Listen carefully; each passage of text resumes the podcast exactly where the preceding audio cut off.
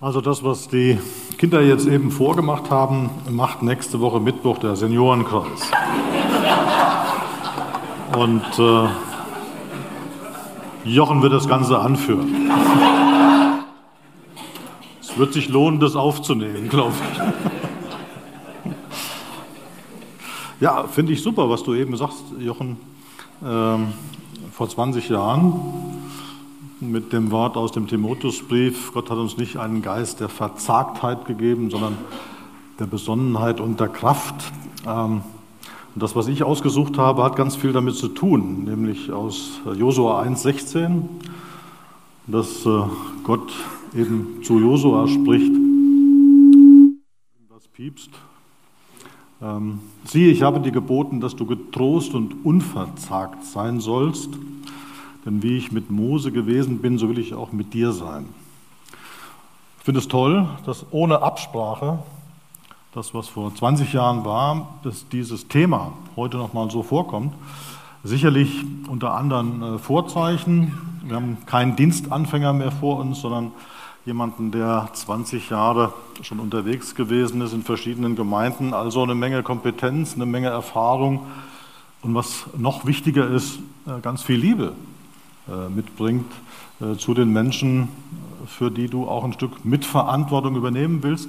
Von daher ein ganz starkes Wort. Ich habe es mal überschrieben mit starke Worte von einem starken Gott an einen berufenen Nachfolger starke Worte von einem starken Gott an einen berufenen Nachfolger.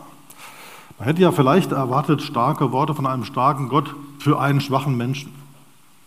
Aber ich habe es bewusst anders formuliert, weil Berufung, Begabung und auch Bestätigung im Zusammenhang mit Dienst an Menschen und für Gott tun es hat nicht nur mit Schwachheit zu tun, sondern eben auch mit Berufung, mit Begabung und, was noch wichtiger ist, mit Begleitung.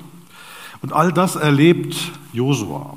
Und es passt auch sehr schön, dass wir mit Josua einen Buchstaben am Anfang haben, der auch bei euch ganz gut passt. Das könnte auch so eine kleine Brücke sein. Dreimal J. Birgit, ja, also. ja, immer wenn ich hier drauf drücke irgendwie, dann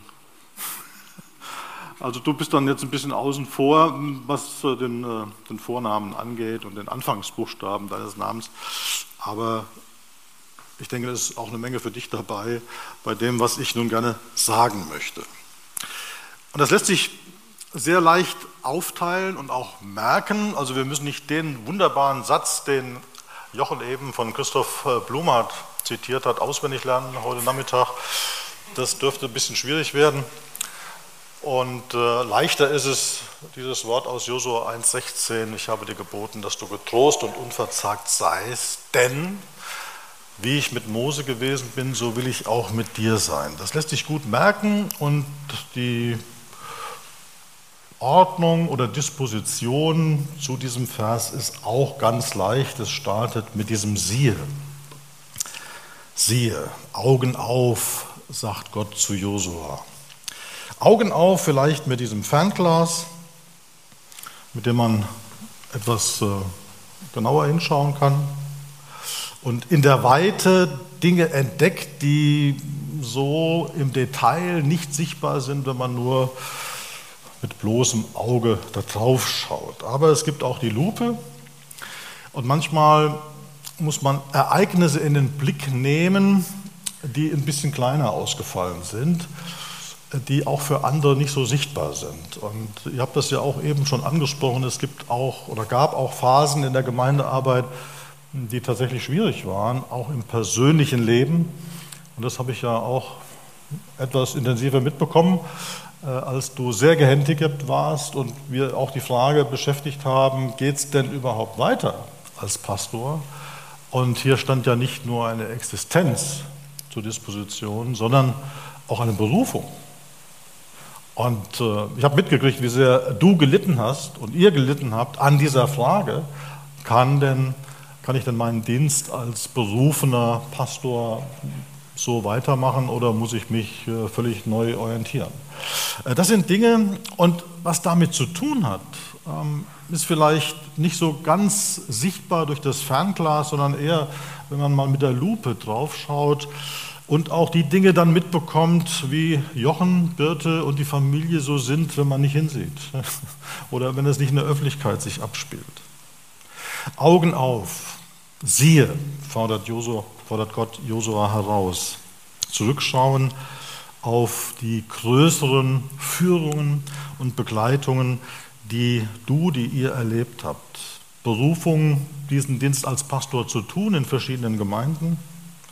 Worüber ich mich sehr freute und freue, ist, dass du jemand bist, der auch bereit ist, in Dorfgemeinden und sogar mehreren Dorfgemeinden zu arbeiten.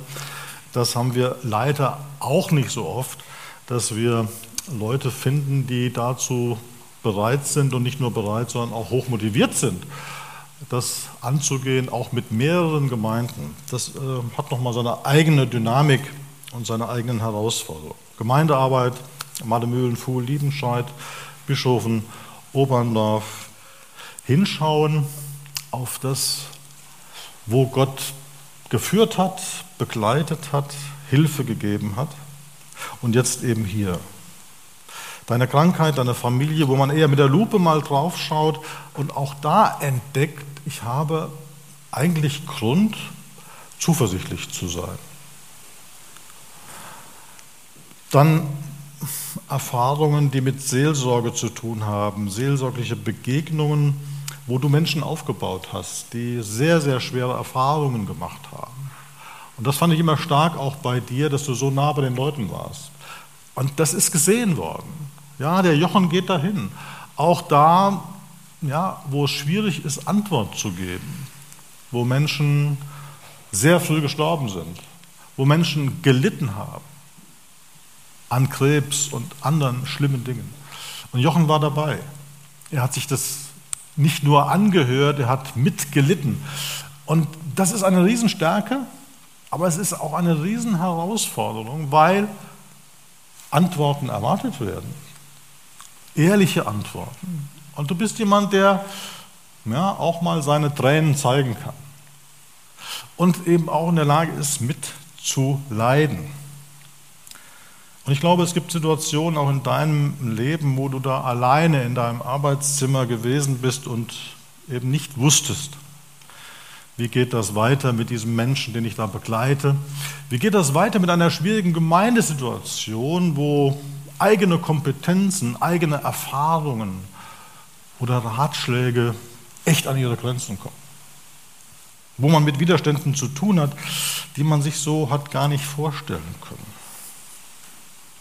Josua soll entdecken, einmal in der Rückschau, wie Gott sein Volk geführt hat.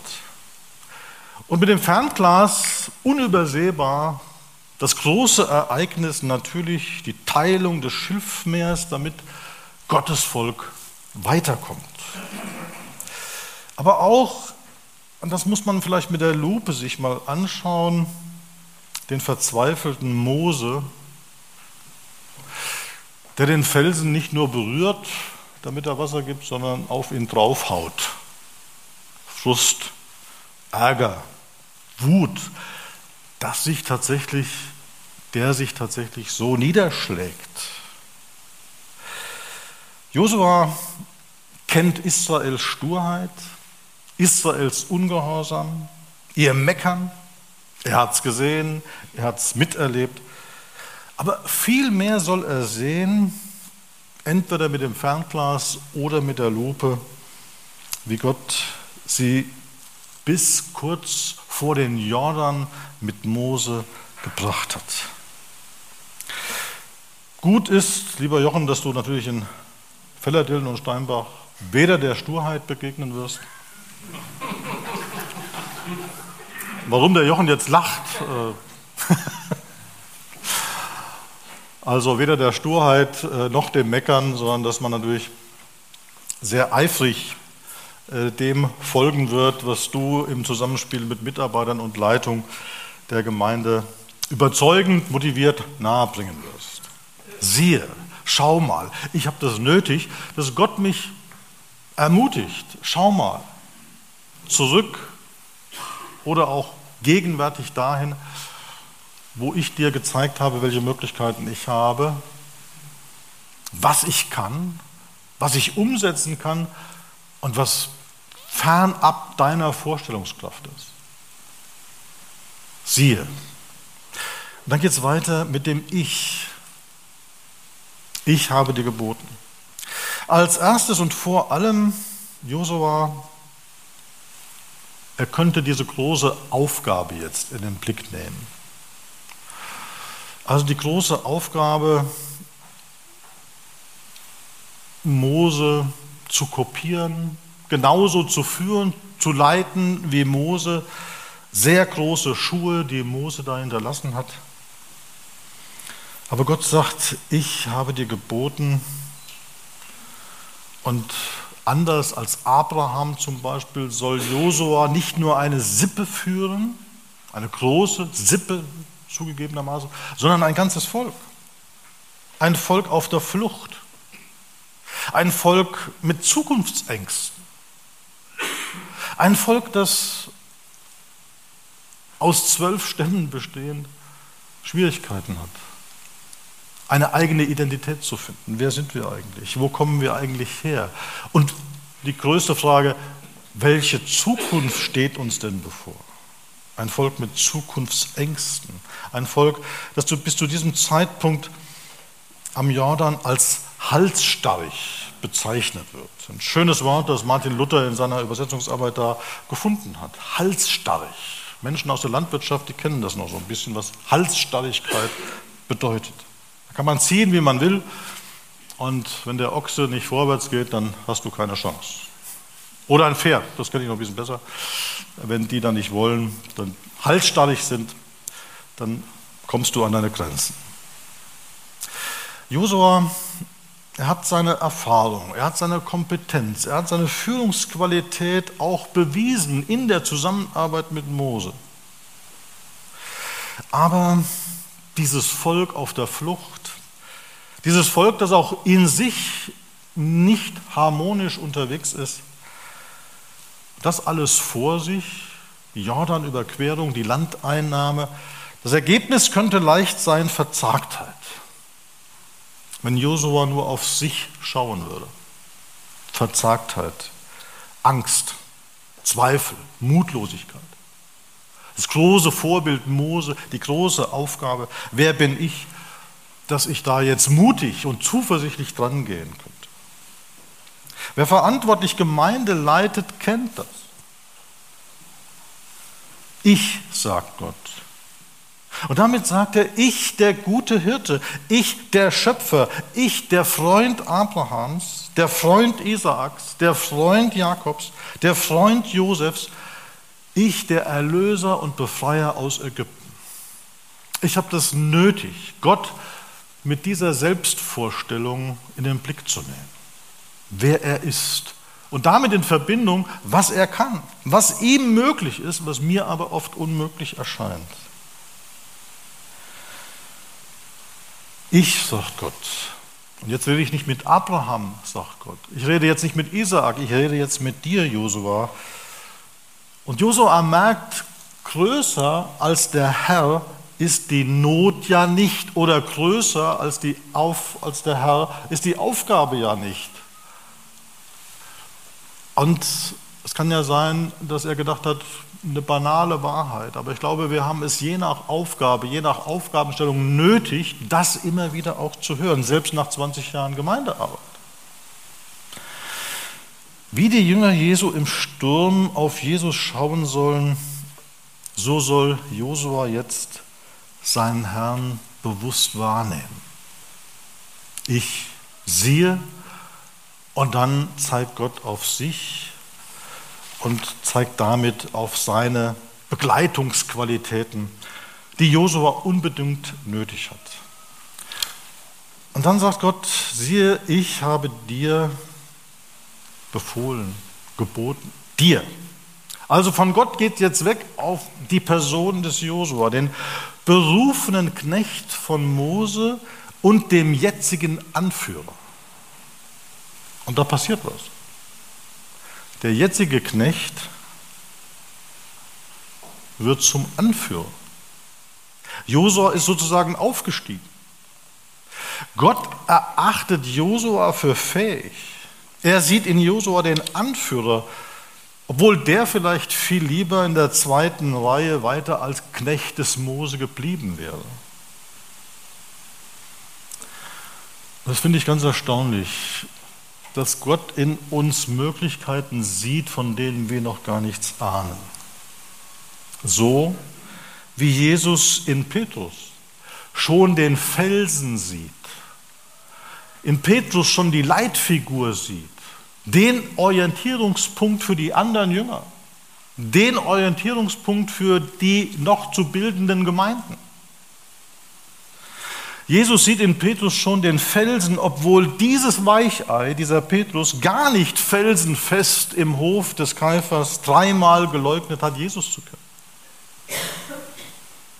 Und dann heult. Trotzdem, und ich wage zu behaupten, vielleicht sogar genau deswegen. Trotzdem und vielleicht sogar genau deswegen beauftragt Jesus Petrus ganz neu. Und der Hahn kräht.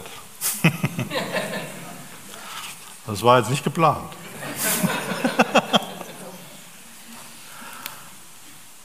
genau den beauftragte er. Und ich glaube, genau deswegen. Weil Jesus Leute beruft und braucht, die in der Lage sind, über ihr Versagen zu heulen und Buße zu tun die immer auch wissen, ich bleibe angewiesen auch auf die Gnade Gottes, egal in welcher Position ich mich befinde. Als Knecht des Mose oder als Anführer, auf den alle schauen, an dem sich hoffentlich auch viele orientieren, aber auch auf den viele mit Fingern zeigen werden. Auch das ist eine Position, mit der man erstmal fertig werden muss. Der Verzagte weiß, dass er den Herrn und Gott braucht an seiner Seite. Die ganz Starken und Selbstbewussten, die haben manchmal den Eindruck, brauche ich gar nicht. So wie Schiller gesagt hat, der Starke ist am mächtigsten allein. Der Starke ist am mächtigsten allein. Der Verzagte weiß, ich brauche Gott an meiner Seite. Er muss vorangehen, er muss begleiten, er muss schieben, er muss mir Orientierung geben, Ziele zeigen, Wege zeigen, wie wir zu diesem Ziel hinkommen. Ja, manchmal ist es mutiger zu heulen, als den starken Anführer zu heucheln. Manchmal ist es mutiger zu heulen, als den starken Anführer zu heucheln. Jesus weinte über Jerusalem. Wahnsinn. Jesus weinte über Jerusalem, weil sie seine Barmherzigkeit und Liebe, seine Wegweisung, sein Licht als Weg, Wahrheit und Leben nicht wollten.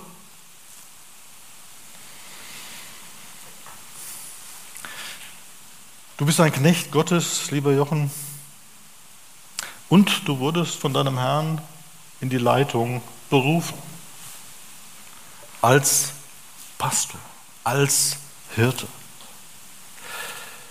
Dir macht Gott deutlich, habe ich diesen Auftrag gegeben, lieber Josua, lieber Jochen. Und ich frage euch als Jüngerinnen und Jünger aus Philadelphia und Steinbach, wenn Gott aus dir einen Anführer machen will, warum willst du ein Knecht bleiben? Finde ich eine interessante Frage. Wenn Gott dir Leitung zumutet, warum willst du Knecht bleiben? Wenn Gott dir Verantwortung zutraut, warum willst du das lieber an die anderen delegieren? Wenn Gott dir Verantwortung zumutet, warum denkst du, sollten das doch lieber die anderen machen? Gott machte Paulus Folgendes deutlich, meine Kraft ist in den Schwachen mächtig. Eine Annonce in der Zeitung nach leitenden Mitarbeitern würde niemals so lauten. Niemals. Melden Sie sich, wenn Sie sich schwach fühlen. um Verantwortung zu übernehmen. das gibt es nicht. Und da merken wir, wie weit wir weg sind von den Gedanken, die Gott über Menschen hat, von den Möglichkeiten, die Gott in Menschen sieht, in den Verzagten, in denen, die Trost brauchen. Und so einer ist Josua. Und die den Tröster brauchen. Also nimm die Last der Verantwortung auf dich, so macht Gott deutlich, weil ich dein Trost und dein Tröster und Begleiter bin. Siehe, ich habe dir geboten, das für die Hammer hat, geboten. Also ein seltsames Gebot, das uns da begegnet. Gott gebietet nicht, Josua, du sollst nicht faul sein. Oder Josua oder Jochen, du musst auf alle Fragen möglichst schnell eine überzeugende Antwort haben. Josua und Jochen, du musst ein leuchtendes und perfektes Vorbild sein. Sondern das Gebot lautet, du sollst getrost und unverzagt sein. Das klingt so ein bisschen wie, du sollst dir ein großes Eis kaufen. Gönn dir ein ganzes Schnitzel mit Pommes und Mayo. Was wäre dir lieber? Beides. Beides, genau. Haupt- und Nachspeise, genau. Oder mach mal ein paar Tage frei. So hört sich das an, was Gott hier gebietet. Wenn wir an Gebote denken, dann hat das ja ganz oft so einen negativen Touch. Ich habe dir geboten, dass du getrost und unverzagt seist. Und das heißt ja mit anderen Worten, komm zu mir, dem Tröster. Komm zu mir, dem Mutmacher. Und Jesus sagt, kommt her zu mir, die ihr mühselig und beladen seid, ich will euch erquicken. Was für eine Einladung, was für ein Gebot, das dir und das uns hier begegnet. Ich will euch erquicken, man könnte fast sagen, komm in das Kurhaus von Jesus. Eine Einladung, ins Kurhaus zu kommen. Ich will dich nicht ersticken mit noch mehr Pflichten und Auflagen und Aufträgen, sondern erquicken. Und das Wort muss man ja echt erklären heute. Es geht ums Stärken, ums Aufbauen, ums Motivieren, um Zuversicht bekommen. Und hier gebietet der Herr, der befreit und entlastet. Ich habe dir geboten, dass du getrost und unverzagt sein sollst. Wie sehe ich eigentlich den gebietenden Gott? Hätte ich als Knecht und leitender Gottesangestellter so ein Gebot erwartet? Als leitender Gottesangestellter? Wie kann es passieren, dass manche Gott als einen unbarmherzigen Antreiber missverstehen? Was ist da passiert? Ein unbarmherziger Antreiber, der immer noch mehr möchte, immer noch perfekter, noch geistlicher, noch leidenschaftlicher die Nachfolge einfordert. Wie konnte das passieren? Wie sehen leitende Gottesangestellte ihren Chef? Das ist eine wichtige Frage. Das entlastet oder belastet, je nachdem, wie ich diesen Chef sehe. Und was verkündigen die Knechte über ihn?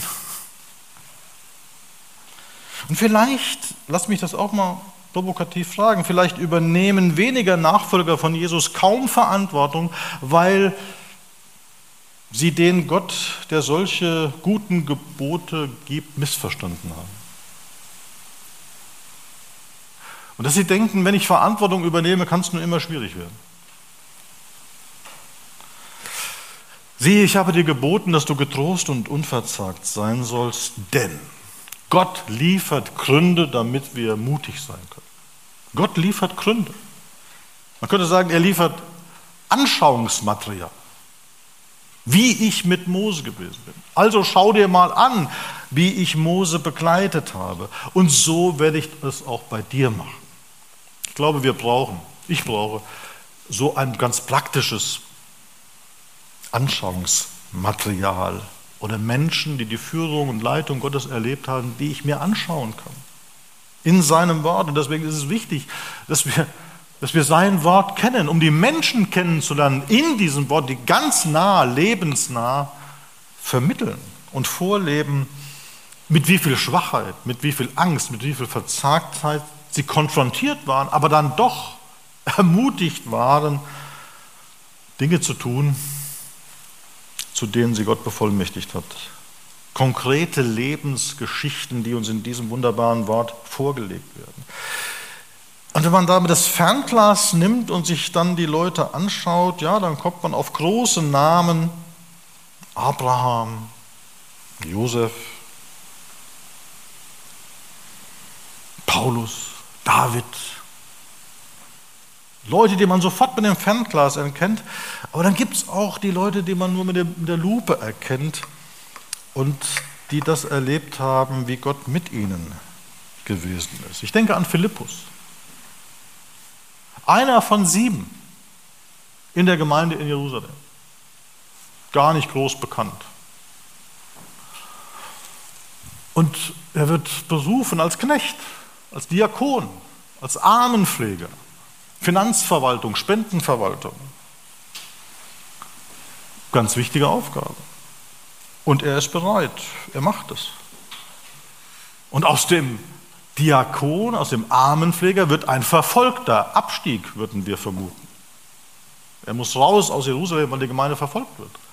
Und er kommt nach Samarien. Und ich staune, wie Gott führt. Das ist schon der Hammer.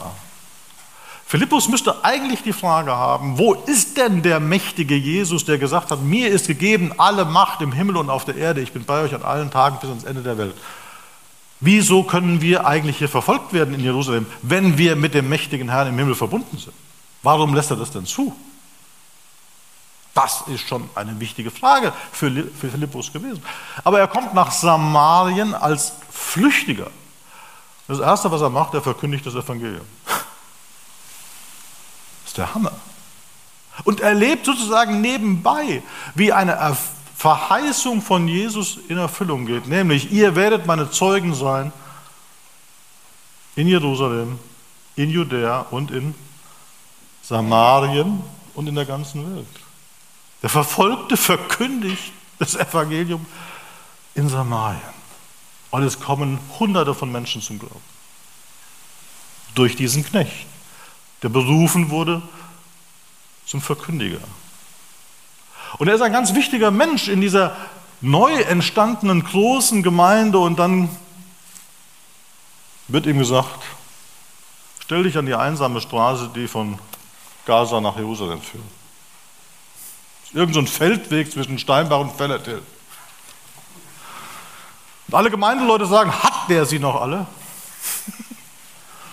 Also stellt euch Jochen vor, irgendein Feldweg ne, zwischen Steinbach und Philadelphia. Kannst nicht mal ein paar Leute besuchen?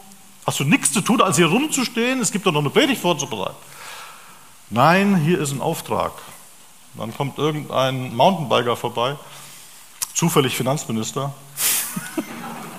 okay, ich höre jetzt auf. Ja, also ihr könnt dann beim Kaffeetrinken noch weiter spinnen.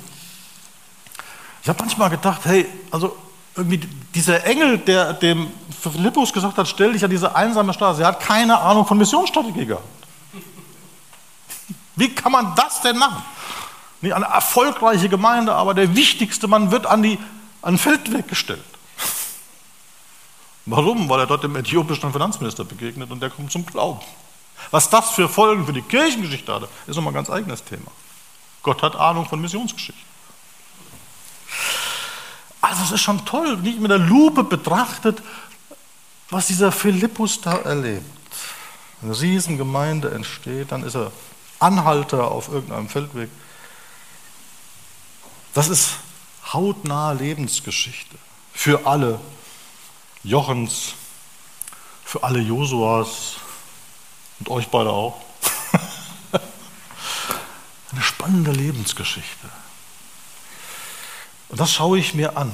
Das macht mir Mut. Und das will ich auch selbst erleben. Und das kann ich auch selbst erleben, weil wir ja in der Geschichte, die Nachfolger von Jesus erlebt haben, nicht eine tote Geschichte, eine zu Ende gegangene Geschichte mitverfolgen können, sondern eine bis heute erlebbare. Denn die Feldwege haben wir auch noch. Und ungläubige Finanzminister gibt es immer noch. Das will ich auch selbst erleben. Als Knecht Jesu, als Diakon Jesu, als Mitarbeiter in der Arbeit mit Kindern und Erwachsenen, als Leitungskreismitglied, als Pastor, als manchmal verzagter und doch getröstet, als berufener Mensch vom Herrn begleitet. Also, lieber Jochen, starke Worte von einem starken Gott an dich als seinen berufenen Nachfolger. Und da passiert noch was in dieser wunderbaren Geschichte, nämlich Josua 1,18. Da sagt nicht nur Gott dem Josua sei getrost, sondern da sagt das Volk dem Josua zu, sei nur getrost und unverzagt. Und das machen wir jetzt. Alle Steinbacher und Fellerdinner sagen jetzt dem Jochen zu, sei nur getrost und unverzagt. Sei nur getrost und unverzagt. Amen.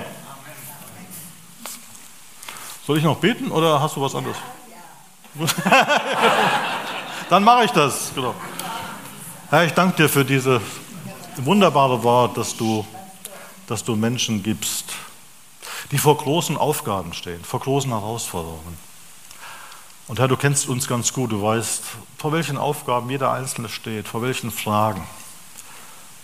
Und ich möchte dich bitten, dass du uns so begegnest wie Josua, ganz persönlich, dass du uns aufbaust und tröstest, uns klar machst, ich bin bei dir. Vertrau mir. Komm her zu mir, wenn du beladen und mühselig bist. Gib mir deine Tränen, gib mir deine Schwachheit, gib mir deine Angst und lass uns drüber reden. Und ich möchte dir Menschen zeigen, die ganz ähnlich unterwegs waren.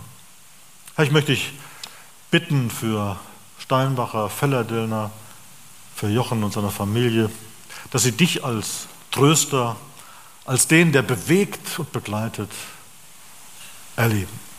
Amen.